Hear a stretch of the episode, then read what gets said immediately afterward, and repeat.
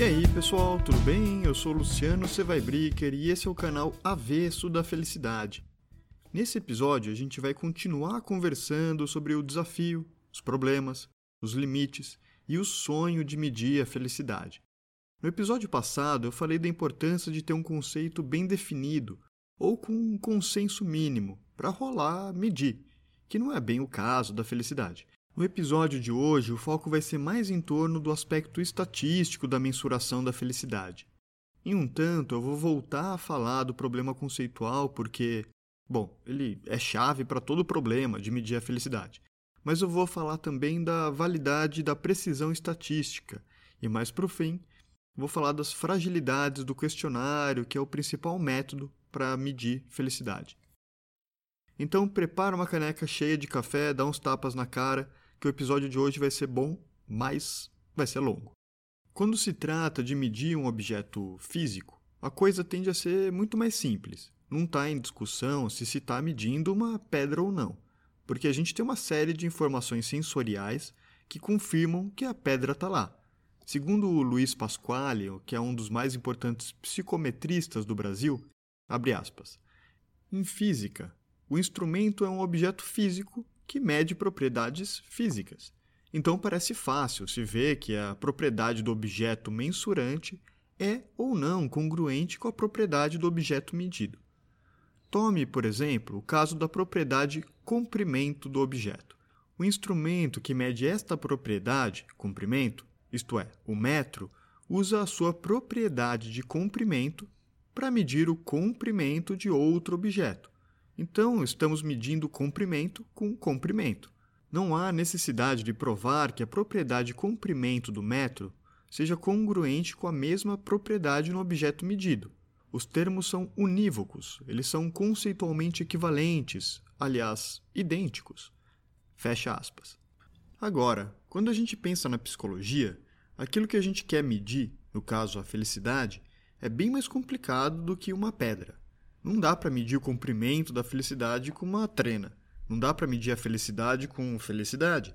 A intensidade ou a presença da felicidade só podem ser medidas indiretamente. Por exemplo, com um questionário ou com a imagem de uma ressonância magnética da atividade cerebral. Por isso que a construção de um instrumento para medir a felicidade dá muita dor de cabeça a coisa não é nada simples e vai depender de um olhar atento para saber se ele faz sentido, se funciona. Qualquer instrumento de medida ele precisa ser avaliado em dois principais parâmetros: em relação à precisão dele e em relação à sua validade. No caso da avaliação da felicidade, o primeiro parâmetro é mais de boa, o segundo, nem um pouco. Então vamos por partes. A precisão de um instrumento tem a ver com a consistência da avaliação que ele faz. Se eu repetir esse teste, os resultados vão ser parecidos? Por exemplo, eu espero que o termômetro seja muito preciso. Se ele me der temperaturas diferentes depois de um minuto, vai ser um problema muito sério com o termômetro. Medi minha temperatura duas vezes, a primeira deu 37, a segunda deu 39,5. Eu vou ou não vou para o hospital? Um paralelo muito comum para falar da precisão é com a ideia de um alvo. Imagina que você vai em um daqueles bares que dá para tirar dardo. Se você sempre arremessar o dardo muito próximo um do outro, você tem muita precisão. Mirou em um lugar, a confiança de que você vai acertar ali é grande. Esse é um ponto que é fundamental para qualquer instrumento. Obviamente que no caso dos testes psicológicos, a falta de precisão é um grande problema. Se eu preencher um teste de personalidade que der o resultado que eu sou introvertido, Daí eu não gosto muito desse resultado, refaço no dia seguinte e daí dá um outro resultado, que eu sou extrovertido. Nesse caso, esse teste tem uma baixa precisão. Existem diferentes formas de medir a precisão de um instrumento. No caso da avaliação da felicidade, geralmente a precisão acaba sendo medida no que vão chamar de teste-reteste. Ou seja, quão próximos são os resultados de duas aplicações com a mesma pessoa no intervalo de uma semana, um mês, seis meses. No início da psicometria, ali ainda no século XIX, comecinho do século XX, a precisão era onde os psicólogos mais investiam energia. criando, nas palavras do Pasquale, uma parafernália estatística de estimação. Mas, na medida em que os psicólogos foram abandonando a ideia de medir o objeto psicológico, tal qual um objeto natural, foi o parâmetro da validade que se tornou mais relevante. Isso porque, como eu falei, no caso da pedra, não está em questão se se está avaliando mesmo uma pedra. Mas no caso dos objetos psicológicos, como personalidade, inteligência e felicidade, daí o bicho pega. Vamos voltar lá para o bar que tem o jogo de dardo. Você acerta sempre no mesmo lugar. Precisão incrível. Deviam fazer um filme da Marvel sobre você. Mas, daí a pessoa que está contigo no bar te cutuca no ombro e diz: Luciano, o alvo está para o outro lado. Daí você percebe que você bebeu demais e estava confundindo o alvo com uma mancha de ketchup na parede. Ou seja, só precisão, sem ter segurança do que eu preciso acertar, não adianta nada. No boliche, por exemplo, eu sou preciso pacas em jogar a bola na canaleta. A validade de um instrumento, então, diz sobre o quanto esse instrumento de fato avalia aquilo que ele se propõe a avaliar. Pode parecer idiota essa afirmação quando a gente pensa em propriedades físicas. O comprimento de uma régua mede o comprimento da pedra. A variação da temperatura do mercúrio mede a variação da temperatura corporal. Nesses casos, a validade é óbvia. Mas no caso da psicologia, isso é pouco óbvio. Por exemplo, já que a personalidade não é diretamente percebida, eu vou precisar medir uma representação comportamental dela, como, por exemplo, as respostas que alguém assinala em uma prova ou em um teste marcar xizinhos e um questionário. Está medindo a sua personalidade diretamente? Lógico que não. Mas é um caminho válido para medir a personalidade? Daí depende de como eu justifico teoricamente essa relação entre o questionário e a personalidade. Mesma coisa para medir felicidade. Um tipo de validação é a de conceito. A validação de conceito implica em ter um conceito tão bem delimitado que vai ser fácil derivar dele algumas representações comportamentais coerentes. No caso da inteligência, é comum considerar que a nota em uma prova é uma boa representação comportamental. No caso da felicidade, se alguém a definisse toscamente como uma emoção positiva, poderia ser coerente dizer que sorrir é uma boa representação comportamental. Mas, bom, a gente sabe que felicidade é bem mais complexa do que isso. O problema é que, sem a validade conceitual, a gente não tem bem um objeto científico, mas a gente vai ter um objeto metafísico, filosófico. Alguns autores, então, vão tentar contornar esse problema com outro tipo de validação, que eles chamam de validade de face. em português, essa expressão é meio estranha, mas é a ideia de que, de bate-pronto, o instrumento parece medir aquilo que ele se propõe a medir. O Ruth Van Hoven, que organiza o World Database of Happiness, justifica a validade de face dos instrumentos de avaliação da felicidade por aí. Numa pergunta como de 0 a 10, que nota dá para sua felicidade? Quase ninguém diz não entender o que está sendo perguntado. E para o Van Hoven, isso basta. Se as pessoas dizem entender o que está sendo perguntado, e se para alguns especialistas como ele parece avaliar a felicidade, problema resolvido. Mas parece uma saída meio simplista e que evita um problema que é super interessante e importante. Como que quase todo mundo entende o que está sendo perguntado, mas não rola historicamente um acordo no que consiste a felicidade? O John Crombie, professor de psicologia na Universidade de Leicester, Inglaterra, vai falar um tanto sobre isso. Ele diz que, no caso da felicidade, essa validade de face é uma furada e não endossa o rigor de um instrumento. O que essa validade vai significar, no fundo, é que as pessoas compreendem as regras semânticas de um questionário, compreendem aquilo que é esperado que elas respondam, mas não significa que elas tenham um conceito bem definido, suficientemente claro para haver uma concordância entre essa coisa, a felicidade, e a resposta no questionário. Tipo, é como se, na hora que alguém te dá um dardo, você sabe que precisa arremessar essa coisa pontuda para algum lugar, mas você não sabe para onde não sabe a pontuação do jogo nem nada, você só arremessa. As pessoas têm uma boa ideia do que é esperado delas, têm uma ideia genérica de que quem sorri deve ser mais feliz, quem teve sucesso profissional deve ser mais feliz, quem não está na fossa deve ser mais feliz, mas de forma alguma isso significa que elas conseguem organizar todas essas ideias em uma definição pessoal bem formulada. não dá para dizer que há um conceito por trás. O que vai acabar fazendo com que um questionário acabe avaliando mais uma espécie de senso comum do que qualquer outra coisa. Outro tipo de validação, próxima da de face, é a de critérios. Como que funciona? Eu vou eleger algum critério que sirva de validação do meu questionário. Por exemplo, ainda que eu não saiba o que é felicidade, eu posso argumentar que as pessoas, em geral, sabem dizer quem é e quem não é feliz. Posso justificar isso dizendo que, sei lá, por alguma questão evolutiva, as pessoas desenvolveram a habilidade de identificar quem é feliz. Pronto, está aí a justificativa para eu validar meu instrumento comparando os resultados dele com a avaliação que as pessoas fazem umas das outras. Se o resultado do instrumento bater com essa avaliação, está validado. Mas nesse caso, não é difícil ver o problema. Quantas pessoas parecem felizes, mas não se consideram? Mesma coisa com o inverso. É aquela vez que você queria ficar no seu canto, que você estava mal, mas precisou ir numa festa, receber amigos que você já tinha convidado para um jantar na sua casa. Daí você junta energia e mostra a sua versão mais simpática. A gente se ajusta bem aos papéis sociais. Será que nesse caso hipotético de validação não vai acabar virando uma ditadura desses estereótipos? Como, por exemplo, já parece ser, na medida em que a gente tende a dizer que as pessoas extrovertidas são mais felizes. Mais uma vez, o instrumento vai medir principalmente o senso comum. Outro jeito de validade de critério muito utilizado hoje em dia é comparar um instrumento de avaliação de felicidade com imagens de ressonância magnética do cérebro. A psicologia positiva ama a neurociência.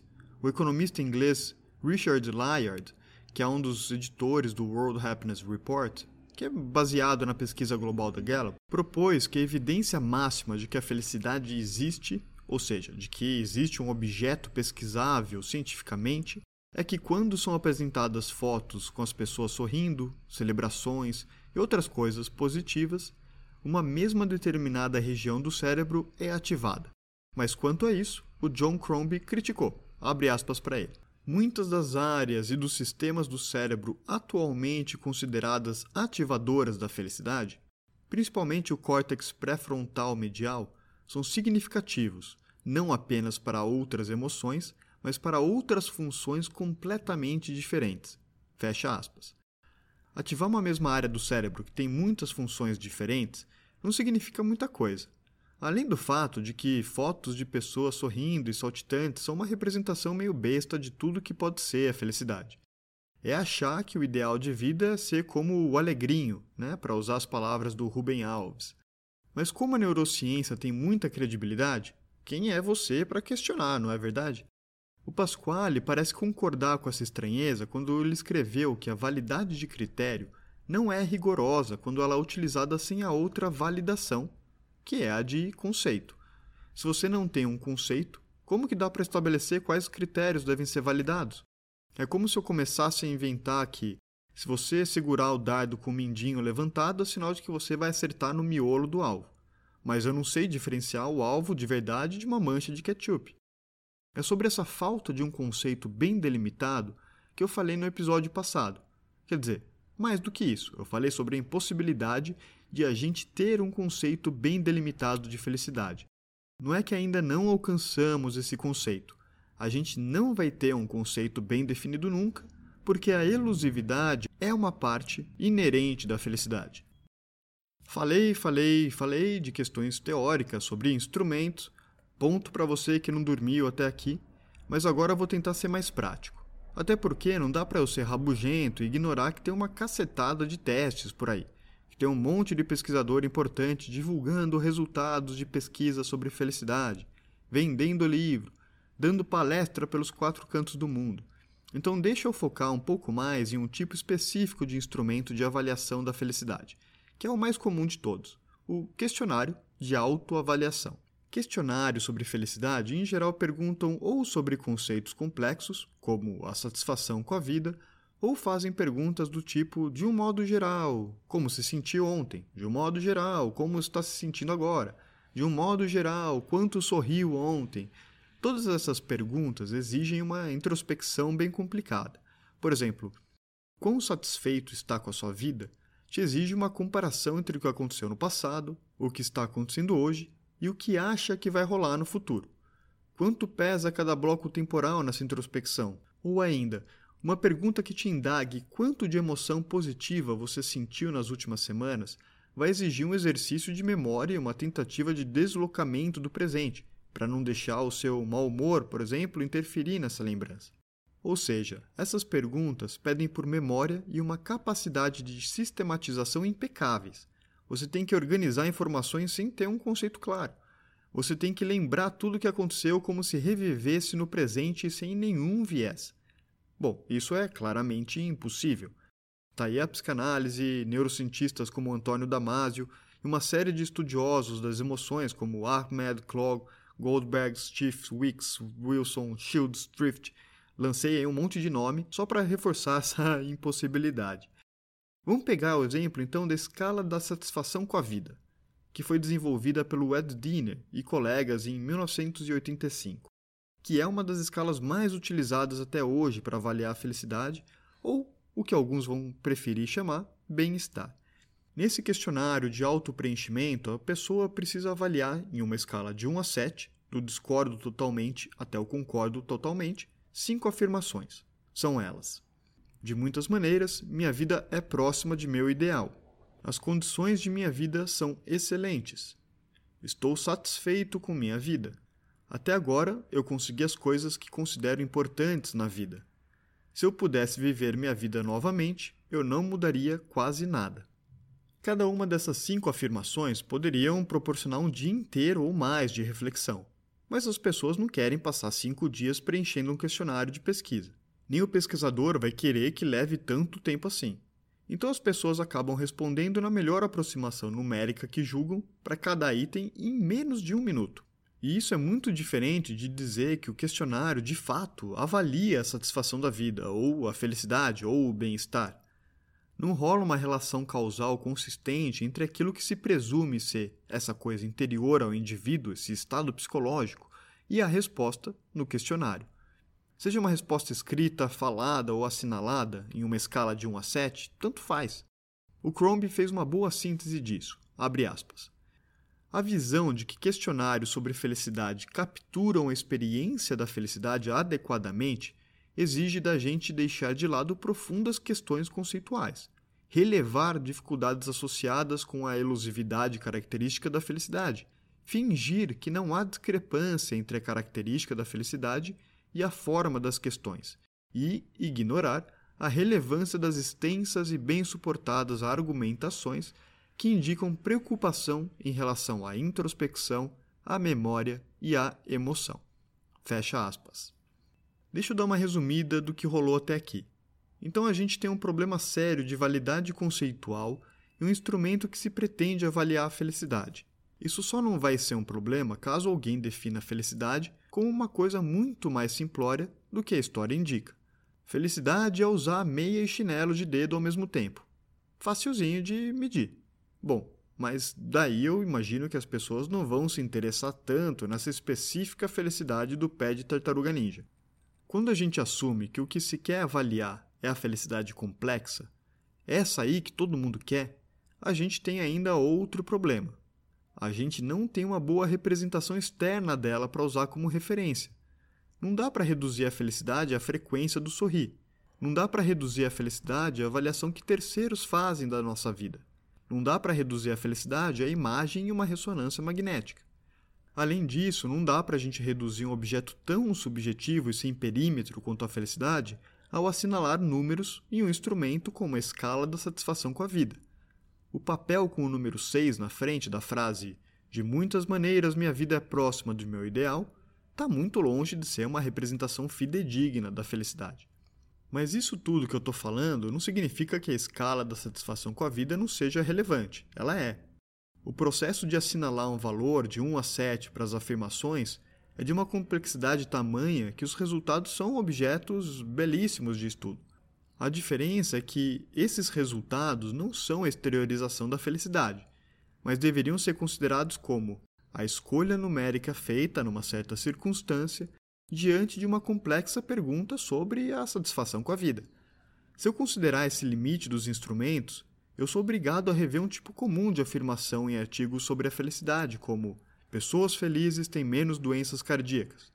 O que se pode afirmar, na verdade, é pessoas que assinalaram valores maiores em instrumentos como a escala da satisfação com a vida tendem a ter menos doenças em seus históricos médicos.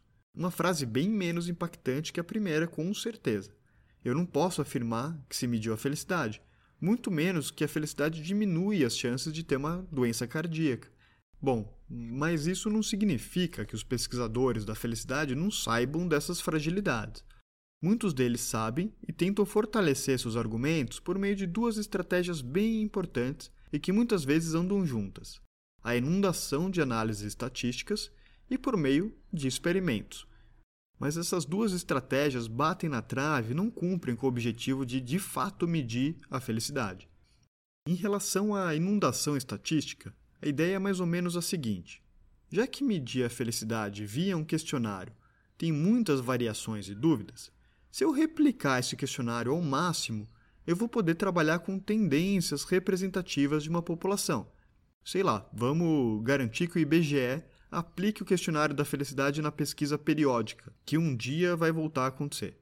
Milhares de respostas para esse questionário da felicidade, junto com outras informações sobre a vida. Maravilha! Quem sabe não rola identificar que as pessoas que se avaliam como mais felizes ganham maiores salários moram em certas regiões do Brasil, têm certas configurações familiares. Talvez dê para identificar uma tendência. Pessoas que moram na região sul de São Paulo têm um ou dois filhos, são casadas e têm renda mensal acima de 10 mil reais, são as que se avaliam como mais felizes. Chegar em um ponto como esse pode fazer parecer que o instrumento de avaliação da felicidade funciona. Pode até me ajudar a prever a resposta que alguém vai dar. Mas aí a gente tem dois problemas. O primeiro é que quando a gente fala de tendência, ou dessa comparação populacional geral, entre pessoas que moram na região sul e na região norte, por exemplo, as respostas que são dadas para o questionário sobre felicidade são tiradas do contexto particular, da história particular e acabam virando uma média.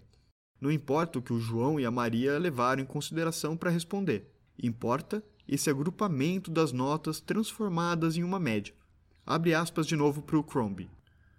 Tirar essa média a partir das respostas que muitas pessoas deram para questionários de felicidade não apenas encobre diferenças entre indivíduos, como também encobre a vasta e significativa variação de experiência para um mesmo indivíduo.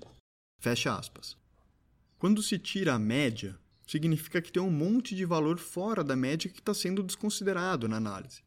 Nem todas as pessoas que moram na região sul de São Paulo têm um ou dois filhos, são casadas e têm renda mensal acima de 10 mil reais, se avaliaram com uma nota alta para a felicidade. Algumas se avaliaram baixo na escala, outras se avaliaram mais ou menos, e outras super mega alto. Mas quando esses grupos são comparados, se está comparando a média ignorando essa pluralidade.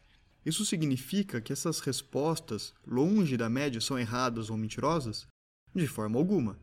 Mas elas acabam ficando de fora da construção teórica, fora da modelagem que os pesquisadores fazem do fenômeno psicológico, para usar a expressão do falecido filósofo neozelandês Ron Harré.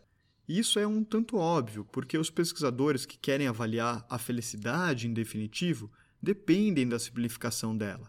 Não dá para ficar considerando todas as suas particularidades. Já o segundo problema é que ter um mundaréu de números e análises estatísticas com amostras gigantes de instrumentos sem validade de conceito não vai mudar esse fato. Ter uma resposta ou um milhão de respostas para o meu instrumento de avaliação da escarabuleuska não vai mudar o fato de eu não ter a menor ideia do que é escarabuleuska. Ou seja, o mundaréu de números e análises estatísticas vai só me ajudar com a confiança do instrumento e não com a validade dele. Jogar um milhão de dados não muda o fato de que eu posso continuar a acertar só a mancha de ketchup na parede. Mas por que que no caso das avaliações da felicidade parece que esses instrumentos fazem tanto sentido? Em primeiro lugar, porque se vários pesquisadores de instituições com muita credibilidade estão falando que aquela mancha de ketchup é felicidade, a gente tem uma tendência a acreditar. Por que, que eles falariam com tanta segurança se não soubessem, não é mesmo? Se alguém vai saber o que é felicidade, imagino que seja alguém, uma instituição com rios de dinheiro e com os melhores laboratórios. Mas é só uma mancha de ketchup, galera. Esses pesquisadores, as universidades ganham muito dinheiro pelo fato de você acreditar nisso. Em segundo lugar, vai parecer que os instrumentos fazem tanto sentido porque as regras, convenções e expectativas sobre a felicidade são super compartilhadas. A gente não sabe bem o que é, mas a gente fala sobre felicidade por tudo quanto é canto. A gente tem uma boa ideia social de quando é mais ou menos adequado para falar que alguém está feliz. Quando usar ou não usar em uma frase. No meio de um velório, eu não vou dizer para alguém que é uma felicidade nos depararmos com a finitude da vida. Essas convenções sociais vão fazer o teste ter tranquilamente aquela validade de face, que é quando as pessoas entendem o que está sendo perguntado ao instrumento ou quando parece que o instrumento então mede o que se propõe. Assim, quando as análises estatísticas mirabolantes da consistência de um instrumento da avaliação da felicidade são feitas, o que se está medindo é o quanto essas regras, convenções e expectativas são de fato compartilhadas entre pessoas. Talvez se esteja avaliando uma certa convenção social de que velório não é o lugar para falar de felicidade, ou de que as pessoas que moram na região sul de São Paulo têm um ou dois filhos, são casadas e têm renda mensal acima de 10 mil reais, devem se avaliar como bastante felizes diante de um questionário. Essas convenções elas ficam claras na variação que as respostas têm dependendo do contexto da aplicação de um questionário sobre felicidade. Por exemplo, quando a pessoa responde sozinha, ela tende a se dar uma nota menor do que quando ela responde na presença de um pesquisador. Vamos agora para a segunda bola na trave no caso da avaliação da felicidade, que são os experimentos. Criar experimento é um jeito de tentar cercar o objeto de investigação, ver se, dadas as corretas circunstâncias, ele vai se transformar. Eu seleciono 100 pessoas, Todas preenchem uma avaliação de 1 a 10 sobre quão felizes elas estão. Daí, aleatoriamente, eu seleciono metade delas para pular de bang jump. Por fim, eu avalio de novo a felicidade de todas as 100 pessoas naquela escala de 1 a 10. Pronto, eu vou esperar que a diferença na segunda avaliação da felicidade seja causada pela experiência de quase morte do bang jump. Mas aí a gente tem um baita problema. Um bom experimento precisa controlar da melhor maneira possível todas as outras variáveis que não aquelas que me interessam. Ou seja, tudo que possa interferir na felicidade fora pular de bang jump deveria ser controlado. E é aí, nessa tentativa de controlar o que pode interferir na felicidade, que a bola bate na trave. O problema é que a felicidade é um objeto muito amplo. Ele diz respeito à vida como um todo. Como que dá para isolar a vida como um todo e deixar apenas o bang jump acontecer? Eu não consigo fazer com que os participantes do experimento não tenham outras influências na felicidade deles. Só o fato deles estarem vivos, serem capazes de pensar, já interfere. Só o fato de estarem participando de um experimento, de estarem em contato com o pesquisador, de estarem no grupo experimental ou no grupo controle, vai interferir. Se o pesquisador está de jaleco, se o dia está feio ou bonito, se eles acharam uma moeda no chão, por essa razão, os experimentos sobre felicidade vão ter sempre uma fragilidade em relação ao que é chamado de variáveis de confusão, que nada mais são do que todas as variáveis que interferem no experimento e eu não tenho controle, eu não estou atento. Fiz o experimento do bang jump. Talvez o fato de ser um dia extremamente quente e seco tenha feito da experiência uma tortura. Talvez um olhar entre participantes tenha acendido uma paixão e interferido. Talvez um impeachment rolando pelo país tenha interferido. Um quadro que me lembrou a minha casa de infância. Em suma, tudo interfere no caso da felicidade.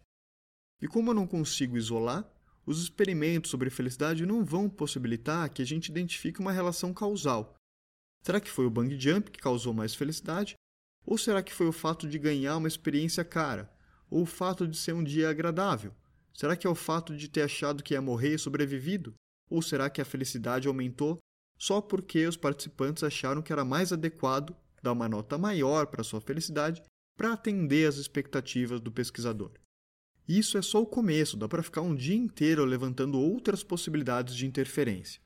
Então, quando você lê, por exemplo, que quanto mais feliz, mais produtiva a pessoa é no trabalho, questione. Talvez seja o aumento da produtividade que vai levar alguém a se avaliar como mais feliz. Não é a felicidade que aumenta a produtividade, mas a produtividade que aumenta a felicidade. Ou um milhão de outras possibilidades. Essas coisas de falar que a felicidade gera sucesso é baboseira. Nota mental: não dá para concluir efeito de causa e consequência em relação à felicidade. Mas se for sua empresa que está propondo avaliar a felicidade, não vai ser você que vai levantar a mão e questionar, né? Fala que você está feliz, faz cara de feliz, fica de boa e mantém o emprego, porque o mercado de trabalho no Brasil não está fácil para ninguém. Mas a produtividade é só um exemplo. A mesma coisa vale para o otimismo, gratidão, doar. Não tem sustentação científica rigorosa para afirmar que praticar alguma dessas coisas cause felicidade. E olha, no fundo, no fundo, eu acho que essas coisas têm a ver com felicidade. Mas essa é a minha opinião a partir do meu entendimento difuso do que é felicidade. Definitivamente não é um achado científico. Não dá para provar isso por meio de experimentos rigorosos. Mas e aí, o que, eu faço com tudo isso? Essa chuva de informação? Deixa eu tentar fazer um fechamento para tudo que a gente foi discutindo aqui ao longo desse episódio. Felicidade é um tema muito massa. A gente quer felicidade, a gente fala dela por todos os lados, mas ela é uma baita dor de cabeça para os cientistas. Mas os cientistas, sedentos por produzir conhecimento relevante, como eu, mas só que eu gosto de ser do contra, né? Vão dar uma mexida na pesquisa, exagerar uma palavra aqui, flexibilizar colar, já que ninguém sabe bem o que é felicidade, a coisa passa. Deixa eu dar alguns exemplos. Tem a pesquisa mais longa sobre felicidade que já dura 80 anos, feita em Harvard, e que, na real, não avaliou diretamente felicidade, mas a saúde, satisfação com o casamento e outras várias coisas. Tem uma famosa apresentação no TED Talk do Robert Waldinger, que dirigiu a pesquisa durante muito tempo, em que ele dá ênfase a essa forçação de barra. Ele começa a apresentação perguntando para o público: o que faz a gente feliz ao longo da vida? Faz parecer que a pesquisa desvendou os segredos da felicidade. Ou então tem o belo exemplo de exagero e promessas nos títulos do livro de importantes pesquisadores da psicologia positiva, independentemente da falta completa de sustentação científica. O Martin Seligman escreveu Felicidade Autêntica, Use a psicologia positiva para alcançar todo o seu potencial. A Sonia Lyubomirsky e a Barbara Fredrickson, ambas notáveis pupilas de Seligman, escreveram, respectivamente, Positivamente Feliz Rotas para uma Felicidade Sustentável e Amor 2.0 Encontrando felicidade e saúde em momentos de conexão. Faz parecer que a felicidade já foi completamente desvendada, né? O último exemplo, mais recente e aleatório, só para você ver que a coisa é generalizada mesmo. Buscando aqui no Google Acadêmico por artigos sobre felicidade de 2021, um dos primeiros resultados é esse aqui. Resposta sensorial autônoma do meridiano, fenômeno que promove felicidade. Os autores Yin e Xiao falam de um efeito causal do ASMR, que são aqueles estímulos sensoriais sutis como o sussurro, a textura de algo, na felicidade. Mas não é só isso. Apesar de ter felicidade no título, os autores não avaliaram diretamente a felicidade. Vai entender. Tomando essa sede pela produção de conhecimento sobre a felicidade e, ao mesmo tempo, a complexidade desse tema, a Sarah Ahmed escreveu bastante sobre a consequência de se avaliar, no fundo no fundo, as regras, convenções expectativas ao invés de a verdade sobre a felicidade. Abre aspas. Ao invés de assumir que a felicidade está aonde a encontramos, nós podemos argumentar que ela está onde esperamos que ela esteja. Fecha aspas. Dito de outra forma, a felicidade não é aquilo que se mede, como espero ter ficado claro aqui nesse episódio. Ao invés disso, aquilo que se mede acaba sendo chamado de felicidade. A estratégia de desenvolver essa parafernália estatística, de investir na confiança estatística ao invés de na validade conceitual, esse sair medindo e pesquisando um objeto elusivo só vai reforçar estereótipos, tal qual uma famosa conclusão do pesquisador holandês Ruth van Hoven, de que, abre aspas para ele, a pessoa feliz é de país desenvolvido, de classe dominante, rica, extrovertida. Fecha aspas. Então, vamos todo mundo sentar no cantinho do quarto em posição fetal e chorar? Se você quiser, né, fica à vontade, é bom poder chorar de vez em quando. Ou então, será que a gente deve abandonar as pesquisas sobre felicidade? Daí não. As pesquisas são muito valiosas. Tem muita coisa muito rica nessas pesquisas e que promovem reflexões importantíssimas sobre como a gente quer viver a vida. mas os limites e as fragilidades precisam estar expostas, serem analisadas, consideradas no desenho dos experimentos. Eu preciso saber que não vou medir a felicidade, mas como as pessoas falam da felicidade. Preciso saber que eu não vou isolar as variáveis para encontrar causalidade. Não há causalidade específica na felicidade. A vida é a causa da felicidade. Isso não significa que a pesquisa sobre felicidade vai ser menos científica ou menos importante. Pelo contrário, ela vai ser ainda mais rigorosa. A medicina estuda saúde e doença, que são objetos tão vagos quanto a felicidade, e as pessoas respeitam a medicina ainda assim, com críticas, claro, mas o estatuto científico da medicina é respeitado mesmo quando ela passa por importantes reparações, como desconsiderar a homossexualidade como uma doença mental mas o que é bem chato nesse universo de pesquisa sobre a felicidade é que quando os pesquisadores foram convocados a se retratar diante de problemas, fragilidades metodológicas ou de falsas conclusões, isso gerou pouquíssima mudança prática. Tanto Seligman, como a Libomirsky, como a Frederickson tiveram importantes pesquisas questionadas em revistas de muita relevância, mas não se retrataram, não retiraram os livros com promessas falsas de circulação, as pesquisas seguem aí e são citadas aos montes. Nessa hora, talvez você esteja pensando: ele está mesmo dando uma bronca nesses pesquisadores, que são os mais importantes da área. Pois é, pode parecer meio ridículo, mas se você chegou até o fim desse episódio, deve concordar pelo menos um pouco com os argumentos que eu apresentei aqui. E deixa eu aproveitar e te falar sobre um instrumento de avaliação que eu gosto de usar e sobre um exemplo de uma boa condução de avaliação da felicidade em situação real, pela abrangência, eu gosto de usar um instrumento de avaliação chamado Self-Anchoring Striving Scale, desenvolvido pelo Hadley Cantrell, psicólogo americano, em 1965. Esse instrumento também é utilizado pelo Instituto Gallup, na pesquisa global deles, mas eu vou chamar o Self-Anchoring Striving Scale de escada de Cantrell para facilitar. Ela é bem simples e funciona assim, abre aspas. Por favor, Imagine uma escada com degraus numerados do zero, na sua parte mais baixa, até 10, na mais alta. Suponhamos que a parte mais alta representa a melhor vida possível para você e a parte mais baixa representa a pior vida possível para você. Em qual degrau dessa escada você sente que está nesse momento, assumindo que quanto mais alto estiver, melhor você se sente sobre sua vida, e quanto mais baixo estiver, pior se sente sobre ela qual degrau se aproxima mais da forma como se sente. Fecha aspas. Esse instrumento, a meu ver, é o que mais se aproxima da definição que eu dou para a felicidade, de que tem a ver com a ideia sobre a melhor forma de se viver. Mas, embora eu goste muito desse instrumento, eu não posso assumir que se está avaliando a felicidade, mas uma aproximação numérica que a pessoa faz a partir do enunciado. Ou seja, mais preciso falar que se avalia a proximidade da melhor vida possível do que em grau de felicidade. Por fim, deixa eu dar um exemplo muito massa de consideração dos limites da pesquisa sobre felicidade, que no caso vai ser chamado de bem-estar e que rola na Irlanda do Norte. Esse método é parte de uma iniciativa para medir e acompanhar o bem-estar na população. A avaliação não usa um instrumento fixo, mas um que está sistematicamente sendo alterado. Eles fazem convocações para criar grupos de discussões que representem bem toda a diversidade da população. Esses grupos discutem e determinam os tópicos mais importantes para o bem-estar deles naquele ano. Esses tópicos são medidos, geram relatórios e daí começa um novo ciclo. Eu acho esse método lindo, ele tenta abraçar a diversidade do que é bem-estar para as pessoas, assume que isso vai mudar de tempos em tempos e segue a vida.